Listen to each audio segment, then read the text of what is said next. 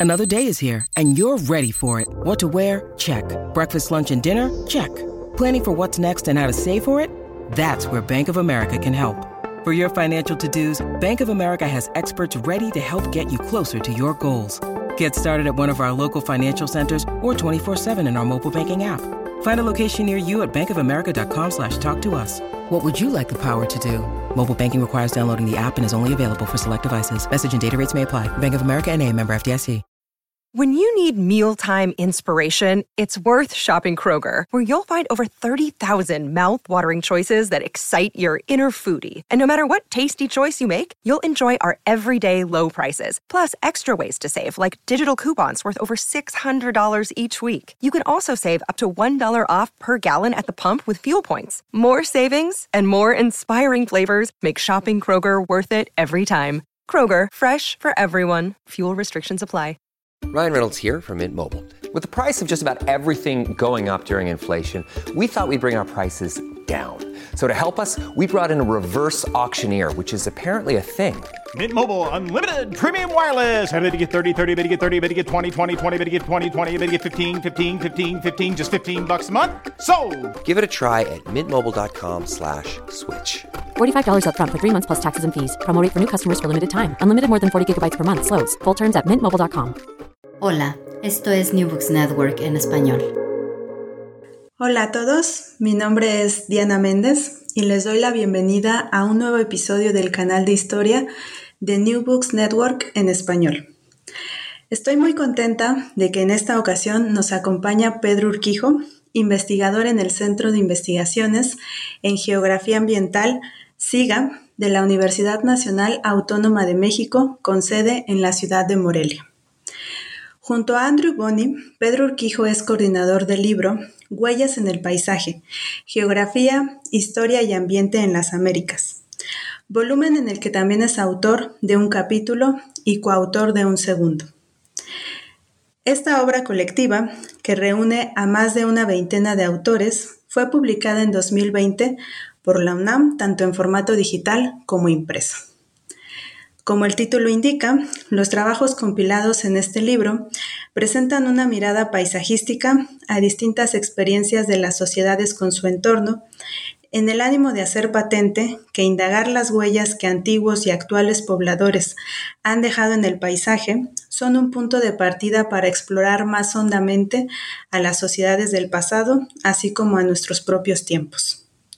Así, el libro abre al lector la oportunidad de transitar diversas geografías, desde el Golfo de California hasta tierras colombianas, pasando por el oriente salvadoreño, y conocer prácticas tan diversas como las disputas ligadas a la construcción de la territorialidad y los ejercicios del mapeo participativo, por poner solo algunos ejemplos. Bienvenido, Pedro. Aprecio mucho la oportunidad de conversar contigo sobre tan interesante obra, de la cual puedo decir que no solamente es rica en cuanto a la diversidad de su contenido, sino también muy disfrutable en su lectura. Pero antes de pasar a comentar los aspectos puntuales de este libro, por favor, cuéntanos sobre tu trayectoria y la manera en que tus estudios te encaminaron a interesarte por el paisaje. Muchas gracias Diana por la invitación y por la oportunidad que, que me das de platicar de este libro de huellas en el paisaje. Eh, respecto a mi, a mi trayectoria, eh, bueno, debo decir que yo soy historiador, yo me formé como, como historiador en, el, en la Facultad de Filosofía y Letras de la UNAM. Eh, y bueno, también hice una maestría en historia en el Instituto de Investigaciones Históricas de la Universidad Michoacana y me doctoré en geografía.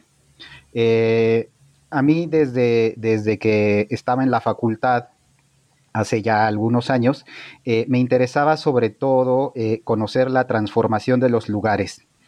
Me, me, gustaba mucho entender o comprender el cambio que se daba, por ejemplo, en las ciudades, la transición de las ciudades medievales a modelos renacentistas en el caso de Europa. Y tuve la fortuna de tener buenos maestros de geografía histórica, uno de ellos, Federico Fernández Cristiliev, eh, a quien le manifesté desde aquel entonces mi interés por, por la geografía histórica y por, esos, por esas historias de, de las ciudades y de los poblados. Y él, él me, pues de cierta manera me inició en un, en un tema que a mí en lo personal me parece fascinante, que es la geografía cultural y el enfoque culturalista de paisaje, en el que, bueno, él me decía, es, es muy interesante conocer el cambio de estructura urbana y arquitectónica o el diseño de las ciudades, pero quizá te sea más interesante entender los simbolismos con los que se cargan esas transformaciones o los conocimientos o valores que hay detrás de la transformación de los entornos. Eh, es decir, no tanto en, el cambio objetivo, sino en las subjetividades que las sociedades imprimen en sus lugares y paisajes.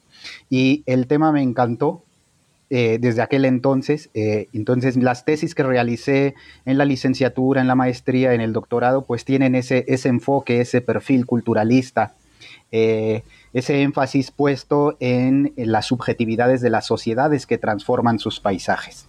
Y fue así como, como me metí en el tema y pues ya no, ya no lo he soltado, ¿no? Ahora lo, lo trato de abordar desde diferentes aristas, en diferentes tiempos, a veces eh, enfocado en cuestiones territoriales, a veces otras en cuestiones ecológicas o ambientales, pero siempre con una pretensión culturalista en, en esa mirada hacia el paisaje. Fantástico, Pedro. Comentemos ahora sobre la manufactura de este libro desde su concepción. Entiendo que los capítulos de la obra fueron discutidos previamente en un coloquio internacional celebrado en 2018 en el SIGA, con el propósito de reunir a especialistas que a través de la noción de paisaje abordaran la experiencia humana en el espacio. Cuéntanos, ¿cuál es la potencialidad del concepto de paisaje frente a otras categorías espaciales para explorar temas de la geografía, la historia, la arqueología, la antropología, la historia del arte y la cartografía. ¿Qué hace a este concepto tan especial para interpretar el registro material de la acción histórica en un lugar? Eh, pues sí, como bien comentas, a mí lo que me parece muy interesante del concepto de paisaje es su maleabilidad. Eh, a diferencia de otras nociones de análisis geográfico, eh, o espacial, como puede ser el territorio, o sea, territorio, estudios territoriales, eh, pone un énfasis en los procesos de apropiación del espacio, eh, de jurisdicción, de delimitación, de ejercicio de poder sobre un lugar específico. O otras nociones, por ejemplo, como ecosistema, que pone un énfasis en el flujo de energía de los elementos bióticos o abióticos que podría haber en el entorno. Eh, paisaje se mueve en el punto medio. Paisaje es, es, es unidades eh, biofísicas, pero también socioculturales. Paisaje es esa bisagra que permite una comprensión conjunta de la relación humanidad-naturaleza. Y en ese sentido es una noción, un concepto eh, de utilidad y de interés para muchas disciplinas desde tiempo atrás. Por eso hoy podemos hablar de ecología de paisaje, antropología de paisaje, arqueología de paisaje, historia del paisaje, geografía del paisaje, arquitectura de paisaje, etcétera, etcétera, con diferentes enfoques teóricos, con diferentes procesos metodológicos, partiendo de diferentes preguntas de investigación, sin duda, pero al final de cuentas, eh, considerando a, ese espacio eh, con un interés común, de ahí que se le nombre como tal, como el punto de encuentro entre lo humano y lo natural. Muy bien. Pasemos ahora a tu escrito individual, en el que propones que el paisaje cultural es un enfoque pertinente que merece nuestra atención en un contexto en el que las indagaciones integrales o interdisciplinarias para el estudio de la relación intrínseca entre humanidad y naturaleza comienzan a ganar mayor presencia y a diversificarse. Cuéntanos, ¿cuál es la concepción propiamente cultural del paisaje ¿Y cuál es el papel de la llamada Escuela de Berkeley en la conformación de la tradición culturalista?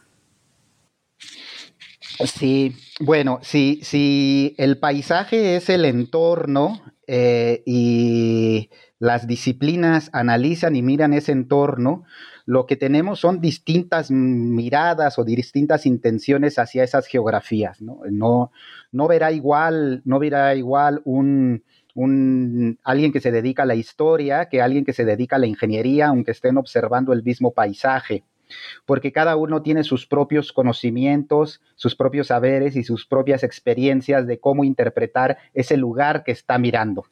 La geografía cultural, el enfoque culturalista, es la mirada.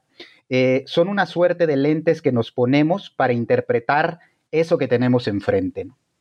Eh, y lo que hacen estos lentes que nos ponemos para interpretar el paisaje es resaltar los aspectos subjetivos los aspectos de la sociedad que está ahí transformando en el día a día o en la historia, en el paso del tiempo, ese paisaje. Entonces, no importa el, eh, el, ámbito disciplinar en el que nos formemos, podemos tener una mirada culturalista independientemente de ella, porque lo que hacemos es tratar de ponernos en los zapatos de quienes transforman en el entorno y no tanto de nuestra propia experiencia, de nuestros conocimientos académicos, científicos, nuestras propias trayectorias. Eh, esto que estoy diciendo, bueno, es, es, algo muy entendible para quienes se dedican a la antropología. El ejercicio etnográfico es eso, es ponerse en los zapatos de otro para poder entender eh, su, lugar, sus espacios.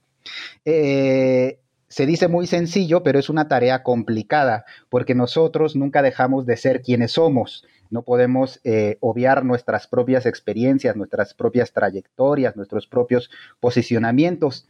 Eh, pero la mirada culturalista es una invitación a intentarlo, a intentarlo para poder reconocer con otros nombres, con otros símbolos, con otras experiencias, esos lugares que se van transformando.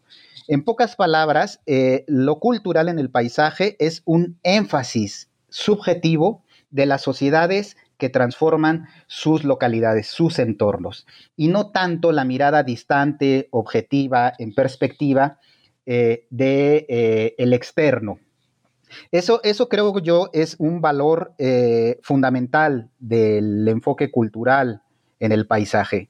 Y esto surge eh, hace muchísimos años, hace 100 años, con las primeras propuestas de, un enfoque cultural en, el reconocimiento de, lugares que, emprendió eh, Frederick Ratzel, ¿no? Frederick Ratzel, este eh, investigador alemán, impulsor del determinismo geográfico, pero que en la década de los 20 del siglo pasado, del siglo XX, un grupo de personajes encabezados por Carl Sauer, eh, formados principalmente en geografía, pero también en antropología y arqueología, eh, toman ese, esa noción que, ya utilizaba Ratzel, que era geografía cultural, eh, para desprenderla de, su, de, sus elementos deterministas y marcar un énfasis en ella más local, más histórico. Lo que a Sauer y la escuela de Berkeley les interesaba en ese entonces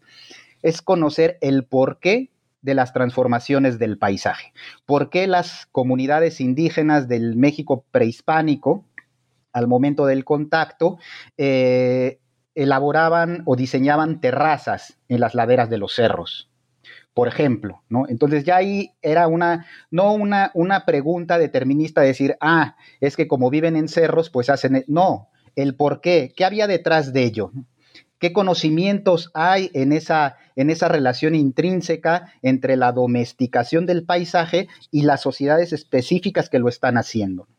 Y esa, esa, ese, ese principio, esa nueva forma de hacer eh, geografía, de hacer geografía histórica, eh, que Sauer y sus pupilos emprenden en la década de los 20 es de la que vamos a brevar nosotros con el paso de las décadas, claro, con muchas revaloraciones, eh, con nuevas perspectivas, con adaptaciones creativas acorde a nuestros propios contextos, para referirnos hoy a paisaje cultural, ¿no? Ese, ese sería eh, a grandes rasgos el valor que yo le daría a la escuela de Berkeley en el estudio del paisaje cultural.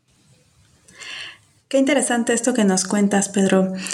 Em, ¿Podrías contarnos un poco más sobre Carl Sauer? ¿Quién es este personaje tan importante y por qué tuvo este liderazgo ¿no? en la llamada Escuela de Berkeley? Es evidente al leer tu trabajo que bueno, es una figura central entre tus preocupaciones respecto al tema y me gustaría aprovechar que nos contases un poco más sobre este individuo. Sí, Fíjate que Carl Sauer es, es, un personaje bien interesante porque él en realidad se está formando como un geógrafo muy de su época. Y ser geógrafo a principios del siglo XX, en las primeras dos décadas, tres, eh, es, es como decir eh, geomorfólogo o geógrafo físico o casi geólogo. Eh, es decir, estudia el terreno sin tener ningún vínculo o un interés particular por procesos humanos. Le interesan las formas del terreno, le interesan las placas tectónicas, le interesa el, eh, funcionamiento de las cuencas, independientemente de si es aprovechada, transformada eh, por la presencia humana. Así se hacía geografía en aquel entonces. Y tenía esa geografía una fuerte carga determinista.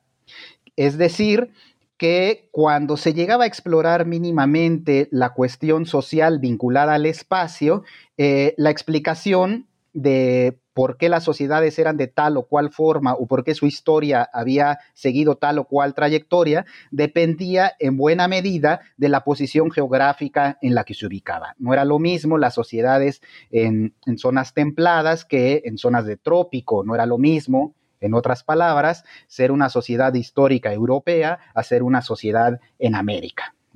Eh, eso era el determinismo.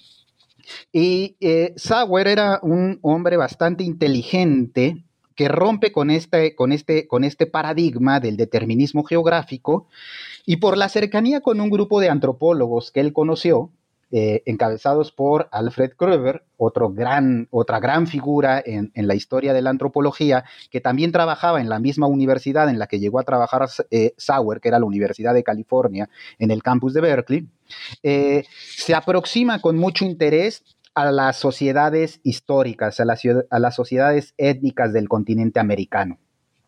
no solo la de Estados Unidos y Canadá, sino y sobre todo las de América Latina. Eh, y se da cuenta que esa historia de las formas del terreno no tiene mucho sentido si no se estudia de manera eh, relacional, inseparable, como una construcción mutua, eh, con las culturas que lo están transformando que la están transformando en lo cotidiano. Esas terrazas que tanto le interesaban a Sauer, esas suerte de escaleritas que se ven en las laderas de los cerros, eran antiguas, antiguísimas terrazas agrícolas, no eran formas del terreno dadas porque sí, no las que estudiaba Carl Sauer. Y al darse cuenta de que arqueológicamente esas terrazas le estaban hablando de una sociedad que había eh, manejado y transformado ese entorno, empieza a meterse mucho más en el tema histórico, en el tema de las sociedades que interactúan con sus paisajes. Eh, y crea una tradición, crea una tradición eh, con la que se van a formar no solo sus estudiantes directos, que nosotros conocemos como primera generación de Berkeley, sino cinco o seis generaciones posteriores eh, que se adentran en estos temas de tratar de entender esos entornos eh, transformados históricamente por distintas sociedades en distintas partes del globo terráqueo, poniendo un, interés particular en América Latina, porque la escuela de Berkeley es fuertemente latinoamericanista. Eh, con innovaciones después, ya, ya no se habla tanto de paisaje cultural, con la segunda, tercera, la cuarta generación sobre todo, se habla de cambios de uso de suelo, hablan de tenencia de la tierra y más recientemente pues ya se habla de historia ambiental, no tanto de geografía histórica. Eh, eso que hoy podríamos ver también como una perspectiva innovadora, como algo, algo muy de nuestro tiempo, que es el tema ambiental, eh, pues estaba hace 70, 80 años en la mirada de Sauer y de esas primeras generaciones de la escuela de Berkeley. Eh, de ahí también es, mi interés, ¿no? Es, es, mirar a esos cimientos de lo, que, de lo que hoy podríamos llamar así, historia ambiental, eh, geografía histórica, ecología política, eh, ver sus pequeñas aportaciones muy descriptivas, pero final, al final de cuentas, aportaciones eh, de las que seguimos abrevando, ¿no? De las que seguimos abrevando. en una revaloración de una historia intelectual que está ahí y que nos, a pesar de, de ser, entre comillas, viejas, nos da luces de, cómo podemos eh, conceptualizar o emprender investigaciones situadas en nuestro presente.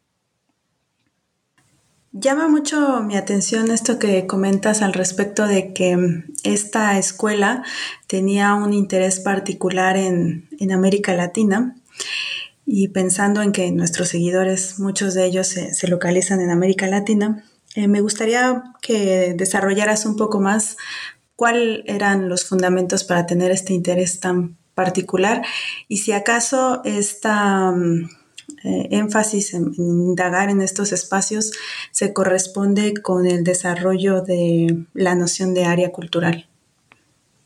Sí, bueno, el interés por América Latina eh, comienza por una, por una cercanía geográfica. Ellos están en el estado de California y del otro lado de, la, de su frontera sur, del otro lado de, la ciudad de San Diego está Tijuana y luego está México. Y ellos, eh, eh, ya por su cercanía con Alfred Krueber, se están interesando en sociedades indígenas prehispánicas o al momento del contacto. Eso en Estados Unidos, pues es complicado. ¿No? Es complicado porque la historia eh, de las naciones indígenas en Estados Unidos, en Norteamérica en general, pues sigue otras trayectorias. Eh, pero en México no. Entonces eh, cruzan la frontera y empiezan a hacer estudios de la transformación de poblados históricos en la península de Baja California, en Sonora, en Chihuahua, en áreas que hoy podríamos conocer nosotros como Que, responden también a una lógica muy diferente a las sociedades de Mesoamérica. Pero conforme comienzan a bajar, porque bajan, eh, van por Sinaloa, llegan a trabajar en Michoacán, en Guerrero, un poco en el Bajío, eh, quedan fascinados con, la transformación de los paisajes durante cientos y miles de años a partir del cultivo del maíz. Eh, y ya no, ya por lo menos Sauer ya no lo va a soltar, ¿no? Eh, una de las grandes obsesiones de Carl Sauer, como sabemos, como, como, recordarás, eh, pues es el maíz, es el origen del maíz, es la diversidad de los cultivos del maíz, sus técnicas, etcétera, etcétera. Y esto también se va a transmitir a sus estudiantes. Y algunos de sus estudiantes eh, pues se van a interesar ya no solo en la triada mesoamericana, maíz, frijol y calabaza, sino se van a interesar en otro tipo de cultivos que se están dando más hacia el sur en el continente americano, ¿no? Yucas, eh, papas, mandioca, etcétera, etcétera. Eh, y van a comenzar poco a poco a interesarse en otros contextos históricos, en otros contextos eh, geográficos y paisajísticos, como el centroamericano, Colombia, eh, Perú, y conforme van pasando las generaciones, eh, eh, ya no solo los que forman directamente, los geógrafos que está formando directamente Sauer, sino los geógrafos que se forman con esa primera generación, con esa segunda generación, comienzan a cubrir estudios de caso geográficos, históricos y ambientales de todo el continente y también de las islas en el Caribe prácticamente esas generaciones formadas en esa tradición de la escuela de Berkeley, que además ya no solo eran en Berkeley, ya son en varias universidades de los Estados Unidos de América, eh, tienen como, como lugar de estudio privilegiado es América Latina. Es América Latina. Son muy pocos, muy pocos los estudios que se quedan en Norteamérica o que inclusive van a Europa o África o Asia. América Latina les resulta un lugar fascinante para el estudio de paisajes, de paisajes históricos mediante enfoques culturales. Eh, y no solo, como bien comentas, el, enfoque es paisajístico, eh, también hacen estudios de área, de área, de área cultural, que es otro de los modelos que se conceptualizan y, y se definen en esa tradición de la escuela de Berkeley. Eh, nosotros todavía hoy en día estudiamos a las sociedades prehispánicas con, con, ese modelo que es Mesoamérica, Mesoamérica, Aridamérica, Oasisamérica. Y para poderlas comprender de manera interna, hablamos de subáreas culturales, ¿no? Las, las seis subáreas culturales que conforman Mesoamérica, Golfo, Centro, Norte, Occidente, eh, Sureste y Oaxaca. Eh, un modelo eh, muy, muy de esa tradición geográfica y antropológica propuesto por eh, Sauer y Alfred Krueber, que hoy en día seguimos utilizando y que eh, es una alternativa a la geografía histórica, a la historia regional, que también es, eh, se practicó mucho en América Latina. En el modelo francés, ¿no? Tenemos dos formas de estudiar áreas. Este, que va, apunta mucho hacia la antropología y la arqueología, y otro que apunta hacia la historia económica, eh, que es el modelo de la historia regional, que es más bien el, modelo francés, ¿no? que nos viene eh, por vía eh, Vidal de la Blache, la Escuela de los Anales, François Chevalier y la historia económica que se practicó a partir de la década de los 70 con una tradición muy mexicana, con, con, Enrique Florescano, por ejemplo, y todo, todo lo que viene después. This episode is brought to you Reese's Peanut Butter Cups. In breaking news, leading scientists worldwide are conducting experiments to determine if Reese's Peanut Butter Cups are the perfect combination of peanut butter and chocolate. However, it appears the study was inconclusive, as the scientists couldn't help but eat all the Reese's. Because when you want something sweet, you can't do better than Reese's. Find Reese's now at a store near you. At Evernorth Health Services, we believe costs shouldn't get in the way of life changing care, and we're doing everything in our power to make it possible. Behavioral health solutions that also keep your projections at their best? It's possible. Pharmacy benefits that benefit your bottom line? It's possible. Complex specialty care that cares about your ROI? It's possible. Because we're already doing it. All while saving businesses billions. That's Wonder made possible. Learn more at evernorth.com/wonder. Muy claro esto que nos comentas. Muchas gracias, Pedro. Esto además me da pie para abordar eh, tu segunda contribución como coautor en este volumen. Me refiero a la minuciosa exploración bibliográfica que da cuenta de las maneras en que el paisaje ha sido estudiado en México durante los últimos 10 años por investigaciones sobre todo situadas en el área de la geografía y la historia. ¿Podrías señalar algunas de las líneas conceptuales desde las que más han estudiado el paisaje y cuáles consideras tú que son las áreas en las que recientemente se presentan aspectos más innovadores para esta investigación? Sí, eh, ese, ese, capítulo, eh, eh, Diana, lo elaboramos junto con unos colegas, con mis colegas y amigos, Iván Franch y Brian Napolitano, que, quienes también tienen un interés muy paisajístico. Eh, Iván Franch, sobre todo, le interesa la cartografía de paisaje. Y a Brian le interesan los procesos de transformación del paisaje por contenciosos políticos, ¿no? algo más próximo a la ecología política. Eh, el extractivismo, por ejemplo, el land grabbing y esos temas que también son muy, muy contemporáneos. Entonces, a, los tres nos gusta mucho el paisaje, pero lo abordamos desde diferentes aristas.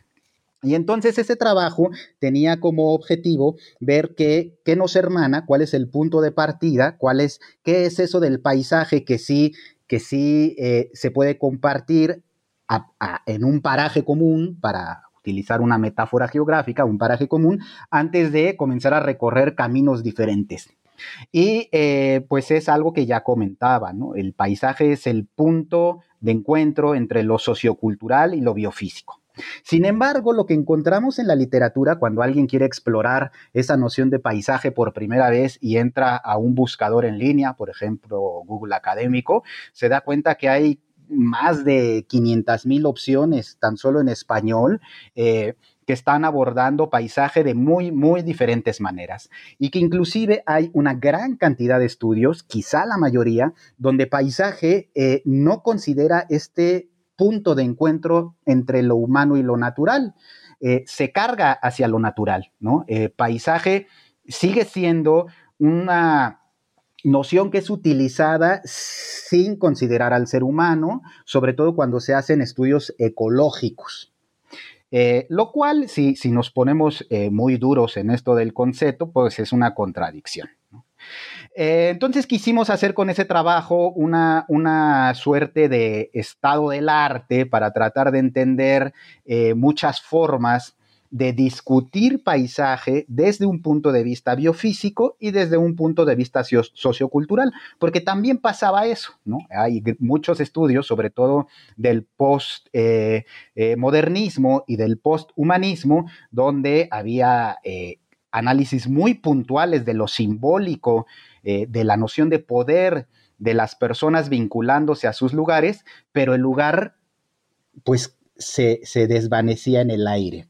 Eh, era una abstracción, podía ser cualquier lugar, no, no, un no lugar. Es, para también utilizar una, una noción muy utilizada en el posmodernismo. Entonces también se perdía uno de los componentes esenciales que le dan razón de ser al paisaje, la posición geográfica en específico, las características biofísicas.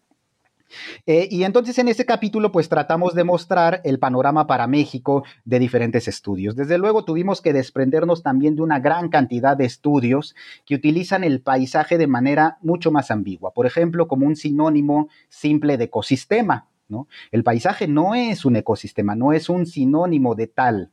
El paisaje no es un nivel de agregación del ecosistema, ni el ecosistema es un nivel de agregación del paisaje, como suele confundirse mucho en los análisis ecológicos. El paisaje no es un parche de vegetación, no es un nicho ecológico. El paisaje es la conectividad de varios elementos. Entonces, comenzamos a establecer una serie de criterios generales que no nos metieran en muchas honduras conceptuales o en una metateoría para poder explicarle a los lectores eh, por, dónde, por se ha trabajado la noción eh, sin necesidad de dar eh, mayores explicaciones puntuales desde cada uno de los ámbitos, ¿no? que pudiera servir a alguien que se dedica a historia, ecología, antropología, geografía, arquitectura, etcétera, etcétera. y también llegamos a, con esas lecturas a descubrir que hay hoy en día un posicionamiento muy, muy interesante de las personas que se aproximan a la noción de paisaje, sí considerando esta, esta perspectiva eh, eh, integral, esta perspectiva monista, eh, y añadiéndole eh, cuestiones de nuestros contextos en temáticas ambientales. ¿no? El, énfasis que ponen en las sociedades que transforman sus entornos es, es, un tema actual. No es, ese, no es esa persona que a la distancia, en la perspectiva, analiza paisajes. No, la persona que vive en los lugares es un paisajista. Es un paisajista que también toma decisiones, que no necesita la asesoría externa. Eh, sobre todo desde la ecología política, por ejemplo. Eh, hay estudios sobre fenomenología de paisaje que podrían parecernos muy abstractos, pero que están eh, muy muy prudentemente aterrizados en un lugar específico.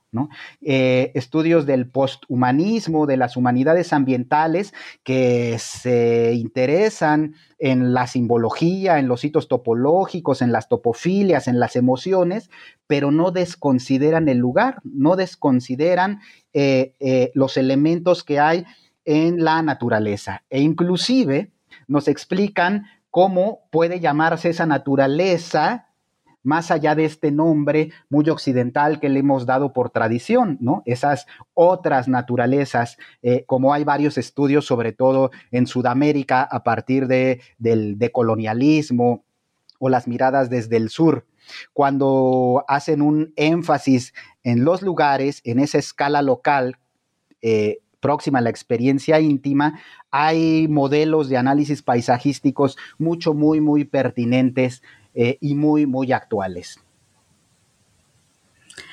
Perfecto, Pedro.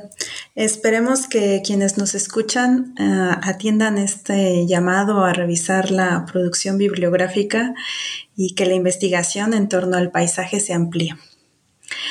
Pasando a otra cuestión, debo decir que uno de los puntos fuertes que encuentro en este libro es su riqueza visual.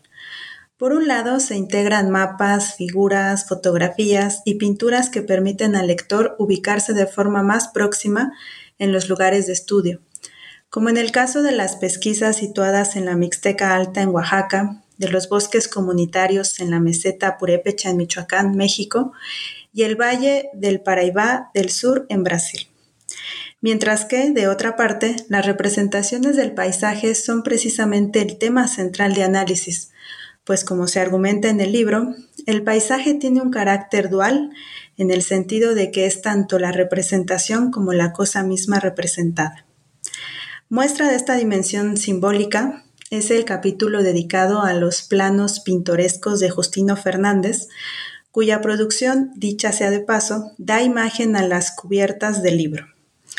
Otro ejemplo es tu capítulo, Pedro, el cual abres con una fotografía del lago de Pátzcuaro tomada por Robert West y a través de su descripción y contextualización de la proyección paisajística y su materialidad, logras construir un preámbulo a tu argumentación en torno a la escuela de Berkeley. Como coordinador y autor, ¿podrías decirnos qué lugar tiene en la concepción del libro la dimensión visual en tanto medio impreso? Me refiero a la unidad entre el medio y el mensaje.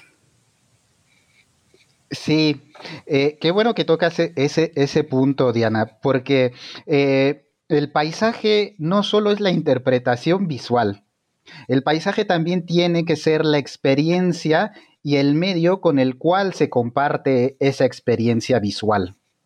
Eh, la representación. las crónicas de viajes, las crónicas de viajeros, eh, que hay en la historia, ¿no? El más sonado es Humboldt, pero como él, hay muchos más eh, por ahí eh, que están haciendo una representación de paisaje, que recorren lugares, los aprecian, los describen y los comparten a través de la palabra escrita, ¿no? Entonces, hay una un reconocimiento del entorno y también hay una experiencia que se comparte a partir de una representación narrativa. Cuando se toma una fotografía, cuando nosotros eh, vamos a algún lugar y, vemos un atardecer, vemos un bosque, una cascada, una ciudad con rascacielos impresionantes, eh, tenemos esa inquietud de tomarle una fotografía porque queremos compartirla. Y entonces buscamos el ángulo adecuado, la intensidad lumínica eh, correcta, eh, enfocamos, hacemos un encuadre, o sea, dejamos fuera del cuadro aquello que no nos parece tan interesante y nos enfocamos en lo que sí y capturamos. Y luego esa imagen, pues la compartimos o la presumimos a nuestros familiares y amigos eh, en una experiencia representativa de ese paisaje. Lo mismo es cuando eh, las personas que hacen música, eh, los lugares también les pueden inspirar eh, ciertas, ciertas melodías que al transformarlas en música, precisamente, se comparten y esa es una representación musical. Entonces, el paisaje desde hace mucho tiempo es la experiencia de la persona que está ahí, que, interpreta con sus conocimientos y con sus vivencias, pero también es, también es la forma en la que se comparte. Por eso hablamos de pintura de paisaje, por eso la pintura de paisaje es una forma de expresión estética que surge con muchísimo éxito en el siglo XV en el norte de Europa y, llega hasta el siglo XX, eh, porque es la manera de reconocer naturalezas, de a partir de las experiencias que otros nos quieren dar. Eh, y entonces en ese libro eh, queríamos, en este libro de Huellas en el Paisaje, eh, queríamos que fueran las dos, ¿no? El paisaje que está transformado ahí, pero también los medios con los cuales se transforman, el mensaje que se está enviando de la transformación del paisaje. esto es muy importante para la geografía. Hay un, geógrafo francés, Alain Roger, que dice eh, que para tratar de entender esto del paisaje transformado en el lugar y el, y el paisaje compartido hay que entender que hay dos formas. El paisaje visual, el, paisaje que se transforma en el mensaje, ¿no?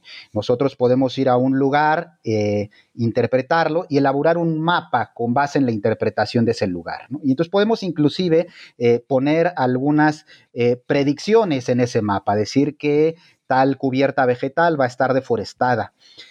el lugar no lo tocamos, el lugar no lo tocamos, lo que estamos haciendo es modelar en el mapa. Lo mismo sucede con las, con las fotografías, cuando le metemos color, cuando jugamos con la luz, el entorno sigue ahí, no lo hemos tocado.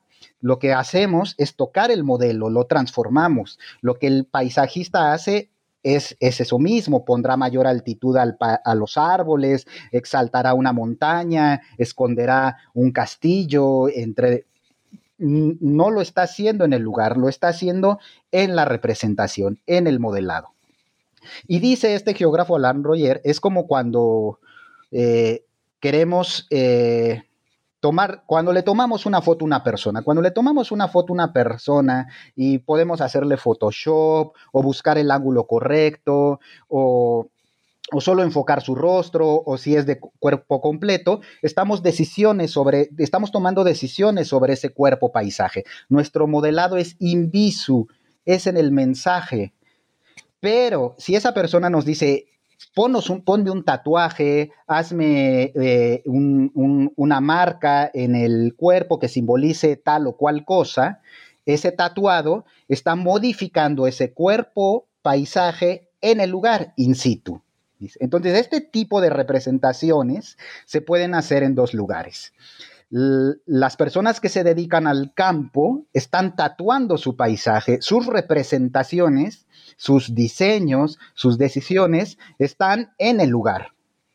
Y cuando se hace invisu en una fotografía, en un mapa, en una pintura, en una canción, en una narración, eh, la, modificación es in visu, no es in situ, ¿no? Eh, las dos son formas de representar, una directa y la otra, por tanto, es indirecta. Y en estos capítulos, bueno, eh, no queríamos dejar fuera estas dos formas, estas dos experiencias, los capítulos de eh, la meseta purépecha, de la Mixteca Alta y de Brasil, pues nos están hablando de experiencias directas que transforman el paisaje. Pero los capítulos de cartografía, eh, por ejemplo, los mapas que se elaboran en los tiempos de Felipe II, de Enrique Delgado, o ese capítulo maravilloso de Mónica Ramírez Bernal, que nos habla de los planos pintorescos de Justino Fernández, que eran planos paisajísticos de promoción turística, pues están tomando la experiencia de los lugares, pero los están idealizando, proyectando en, en mapas, ¿no? El, eh, algo, algo que quisiera comentar respecto a ese capítulo de Mónica Ramírez, eh, para, para, para, mostrar que, todos, todo al final abreva de las mismas fuentes.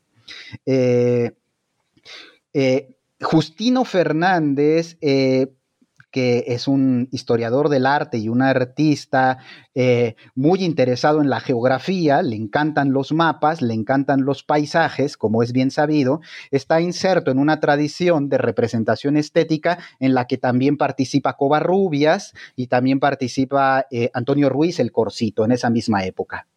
Y todos ellos, para, para poder entrar al tema geográfico, eh, pues leen, estudian sobre cartografía y paisajes siguiendo las grandes tradiciones del momento, ¿no? Y, pues la gran tradición del momento, como ya comenté hace, hace rato, pues es la escuela de Berkeley, ¿no? Eh, Covarrubias, que, es un muralista, a quien Mónica Ramírez le dedica un libro eh, en, eh, solo, solo de, sus, de sus murales de mapas, él de plano entró en contacto directo con Sauer, para eh, conocer cuál era esa técnica de representación eh, cartográfica, cómo elaborar esos mapas con unidades de áreas culturales y cómo esas unidades de áreas culturales pueden representar paisajes. Y ahí hay una correspondencia mucho, muy interesante entre esos artistas mexicanos y Sauer.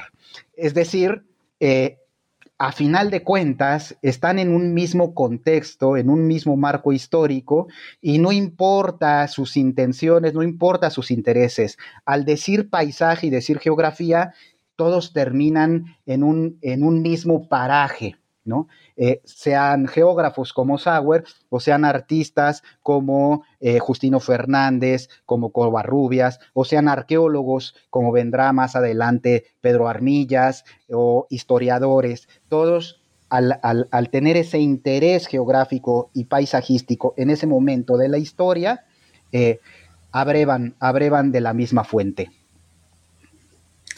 Muy de acuerdo, Pedro. Creo que has sido muy elocuente en la ejemplificación que has hecho. Pasemos ahora a comentar aspectos más pedagógicos de la propuesta colectiva del volumen. Al leer los diferentes capítulos, se generó en mí la idea de que esta pieza puede convertirse en la chispa que en algunos lectores detone el interés por estudiar el paisaje de forma académica. Lo digo porque creo que existe un adecuado balance de los distintos niveles de análisis. Por ejemplo, de la discusión en torno al concepto de paisaje, la historia del concepto mismo, la generación de preguntas de investigación frente a registros materiales muy diversos y en algunas secciones una guía muy clara sobre cómo abordar las fuentes, incluso en el caso de fuentes poco tradicionales como el sonido. Me refiero al estudio sobre el paisaje sonoro de la isla de Pacanda en el lago de Pátzcuaro. ¿Qué aconsejarías a quien por vez primera se interesa en el paisaje como tema de estudio? Además de leer este libro, por supuesto. Sí, eh, yo aconsejaría a las personas que, que les llama la atención este tema del paisaje o que eh, ya se han aproximado a él desde cualquiera de sus aristas, desde la pintura, desde la arqueología, eh, y le ven mucho potencial, eh, que empiecen una aproximación cotidiana con el paisaje desde sus lugares mismos, es decir, que nos desprendamos un momento de, de, de nuestro atuendo de paisajistas académicos y nos volvamos paisajistas locales. Paisanos, para utilizar otro, otro, otra, otro término vinculado, ¿no? El paisano, el que vive en el paisaje, el que vive en el país. Y eh, vivamos esa experiencia de interpretar las transformaciones de nuestros paisajes inmediatos en escala local el de nuestra casa, el de nuestro barrio, el del camino a nuestros lugares de trabajo, a nuestras escuelas, nuestras ciudades, que veamos las marcas, las incisiones, los rasgos que otras sociedades que nos precedieron han puesto, han tatuado en esos mismos paisajes. Que hagamos primero del paisaje una experiencia cotidiana. Y en la medida que eso se vuelva algo de nuestras vidas, nuestra aproximación a modelos conceptuales, a aplicaciones metodológicas, va a ser mucho más rica y mucho más interesante eh, porque va a ser parte de nosotros. Eh, entonces, mi invitación sería que además de que se aproximen al libro, que además el libro, eh, como bien comentabas al principio, el libro, el libro tiene dos, presentaciones, la versión impresa y la versión digital. La versión digital es totalmente gratuita. La versión digital es, es eh, descargable sin ningún requisito. Eh, pues que además de aproximarse al libro y vean otras maneras de hacer paisaje eh, a partir de las experiencias de las personas que escriben en él, pues que también se vuelvan paisajistas del día a día,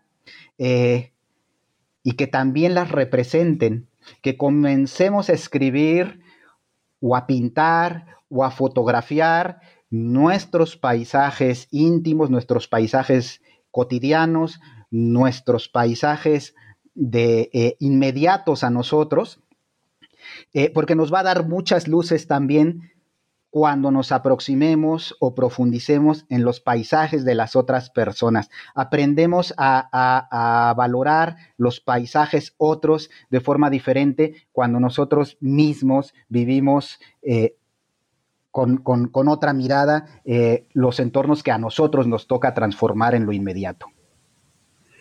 Claro que sí. Esto que destacas sobre el carácter cotidiano creo que es uno de los puntos más atractivos de esta propuesta para pensar el paisaje.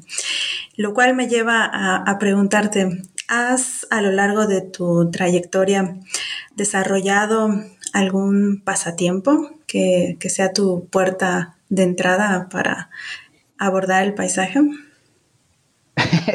sí, Sí, eh, mira, me gusta fotografiar, eh, fotografiar los paisajes, pero no soy buen fotógrafo. Entonces sí tengo muchas fotografías, eh, pero mal tomadas, me, me falla, me falla esa técnica y creo que también es un don. Puedo mejorarlo, pero no voy a ser tan bueno como otras personas. entonces lo que comencé a hacer fue a recrear paisajes, a tener representaciones de paisajes en maquetas. Eh, hay unos juguetes muy conocidos eh, que son como una alternativa a los Lego, que se llaman Playmobil, de origen alemán, y de vez en cuando eh, hago alguna reconstrucción histórica de un paisaje con Playmobil. ¿no? no, no los fotografío ni los comparto, porque tampoco no me quedan muy bien. Pero ese es un pasatiempo que me ha vinculado a esa experiencia. Y otra cosa que, me gusta hacer mucho es caminar. Eh, trato de caminar por lo menos 50 o de 50 a 60 minutos eh, al día. Hay veces que no se puede, pero, pero lo tengo ahí. Y cambiar las rutas por las que camino, eh, sin utilizar el celular. ¿no? No, voy a utilizar el celular, de hecho lo dejo en casa, para ver cosas. Y aunque sean caminos que ya conozco, siempre surge algo nuevo, porque, porque esos paisajes cotidianos se transforman.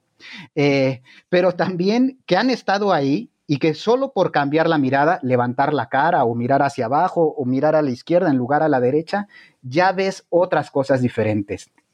Nosotros somos seres temporales eh, llevamos calendario, vemos el reloj, nos, nos, regimos mucho por el día y la noche, las semanas, los años, los ciclos escolares, pero se nos pasa por alto que también somos eh, seres espaciales. Entonces, estos ejercicios, este último ejercicio que les estoy comentando, que, que además... Eh, ya que le agarras el gusto, eh, no, lo, no, lo, puedes dejar de hacer, nos permite volver hacia nuestra espacialidad, reposiciona nuestra condición de seres espaciales. Eh, de reconocer solo con el caminar si vamos subiendo o vamos bajando, aun cuando aparentemente la calle es plana, de sentir la sensación térmica del clima, ¿no? Eh, de probar a nuestro cuerpo en relación con las distancias, con las cercanías, contra, con, los puntos de los que partimos y a los que llegamos. Eh, y además de ser un hobby o una, una, forma de relacionarnos con nuestro espacio, pues también permite cruzar eh, esa temporalidad que tenemos, el reconocimiento de nuestra dimensión temporal, con una revaloración de nuestra dimensión espacial. ¿no? Esa, es, esa, es otra actividad geográfica y paisajística que, que me gusta hacer y que yo invitaría también a practicar un poco en la medida de lo posible. Maravilloso. Gracias por compartirnos esto respecto a tus pasatiempos. Eh, muy interesante, creo que es algo que este tema también muestra, ¿no? La apertura a la creatividad y a ir eh, explorando y desarrollando nuevos talentos. Ya nos has dicho con, con, esta respuesta también parte de estas oportunidades argumentativas que la experiencia sensorial permite. Me gustaría ahora que nos dijeras algo respecto a los retos. ¿Cuáles son los retos más importantes? Eh, yo creo que los retos más importantes en estos temas del paisaje están en este contexto que nos toca vivir, que algunos llaman posthumanismo, eh, de transformaciones aceleradas del entorno, eh, de relaciones asimétricas entre quienes toman las decisiones de la transformación de esos entornos, de esos entornos, perdón, y a quienes les toca vivir. Eh, los cambios son acelerados, justo hablando de tiempo, eh, eh, el tiempo artificialmente se contrae, ¿no? cosas, aspectos que estábamos acostumbrados a ver que cambiaran en décadas o en siglos, aquí es en cuestión de, meses, años, muy pocos. Por ejemplo, la minería a cielo abierto eh, o los grandes procesos de remoción de masa, o la expansión de la mancha urbana, la erosión de los suelos, eh, el cambio climático en esa, en esa escala planetaria. Eh, el reto está en cómo esta noción tan tradicional, con una historia tan antigua, con, tantos, con tantas miradas, con, tantos, eh, con tantas posibilidades metodológicas, puede ser interpretada para el análisis, para la comprensión de esos procesos que hasta cierto punto nos rebasan por justo por, por la escala planetaria o por lo acelerados que puedan ser. ¿Cómo reposicionamos el valor de la experiencia local en fenómenos que transforman a todo el planeta. ¿Cómo los representamos? Eh, y algo muy importante para los estudios ambientales eh, que, permean todos, que, que permean todos los ámbitos del conocimiento, desde lo más humano hasta lo más físico, eh, cómo contribuyen a revertir esos procesos o por lo menos a brindar interpretaciones de certidumbre ante ello. Creo que ese es el reto. Eh, por eso también me parece, y, es algo que tratábamos de explicar con ese libro, paisaje, a pesar de ser una noción eh, que ha sido trabajada más en la cuestión estética o geográfica, paisaje tiene que ser un tema ambiental, un tema ambiental más allá del cientificismo ambiental. Eh, paisaje como una experiencia vivencial y sensorial en el día al día, en un contexto de transformaciones aceleradas en temáticas ambientales. Ahí, ahí radica eh, el punto en el que deberíamos estar discutiéndonos o centrándonos en, eh, los, siguientes, en los siguientes años. Totalmente de acuerdo contigo, Pedro. Bien, pues ahora para concluir esta entrevista, eh, me gustaría que nos contaras qué es lo que viene para ti, qué estás investigando y sobre cuáles temáticas podremos leerte próximamente. Bueno, yo sigo con esto del paisaje eh, eh, porque no me suelta y no lo suelto. ahora estoy, bueno, ahora y desde hace un par de años metido en la historia intelectual de paisaje. Como, como tú eh, sabes, me interesa eh, los personajes que han tenido estas mismas inquietudes, pero hace casi 100 años. Sí, Carl Sauer, pero también las personas que trabajaron con él o se formaron con él, las relaciones políticas que se establecían para poder hacer investigación en México, en América Latina, eh, los pares académicos con los que trabajó en México, en Colombia, en Centroamérica, su postura ante ciertas situaciones controvertidas en su momento, la, participación de estos paisajistas culturales en temas eh, polémicos como, como es la, modificación genética del maíz, que tú conoces muy bien, mejor que yo, a mediados del siglo XX. Eh, y que hoy podrían ser eh, temas también mucho, muy, muy pertinentes, pero que ellos lo están teniendo hace 80 años. Eh, entonces estoy metido en el tema del paisaje, pero a partir de los personajes que lo están pensando o lo están conceptualizando. Eh, y yo creo que, es de lo que, de lo que estaré escribiendo, seguiré escribiendo por lo menos un año más. Y me interesa también, de manera paralela, la transformación de los paisajes al momento del contacto con Europa, es decir, los paisajes locales del siglo XVI.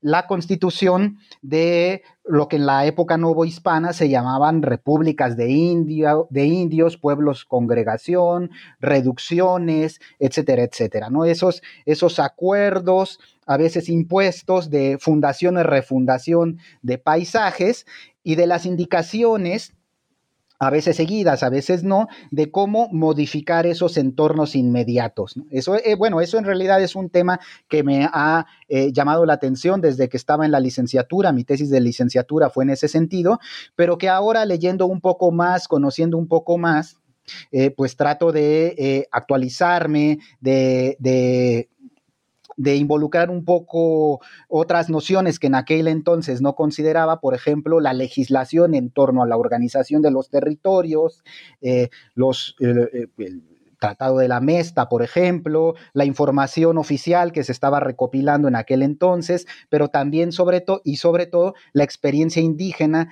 a partir de los pocos elementos que tenemos para reconocer la mirada de esos paisajistas locales que era en los, las propias comunidades indígenas. Esos son los dos temas que he venido trabajando. Muchas gracias, Pedro. Has sido muy preciso en todas tus respuestas. Te deseamos éxito y esperamos escuchar de nuevo sobre tus publicaciones, tanto individuales como conjuntas, en este espacio. En particular, puedo destacar que tienes un perfil muy completo que te permite moverte en registros pues para algunos difíciles y además en temporalidades muy separadas. También agradezco a nuestros seguidores por su atención y hasta la próxima. Muchas gracias, Diana, por la invitación y gracias a, a todos quienes nos escuchan. Gracias por escuchar New Books Network en español.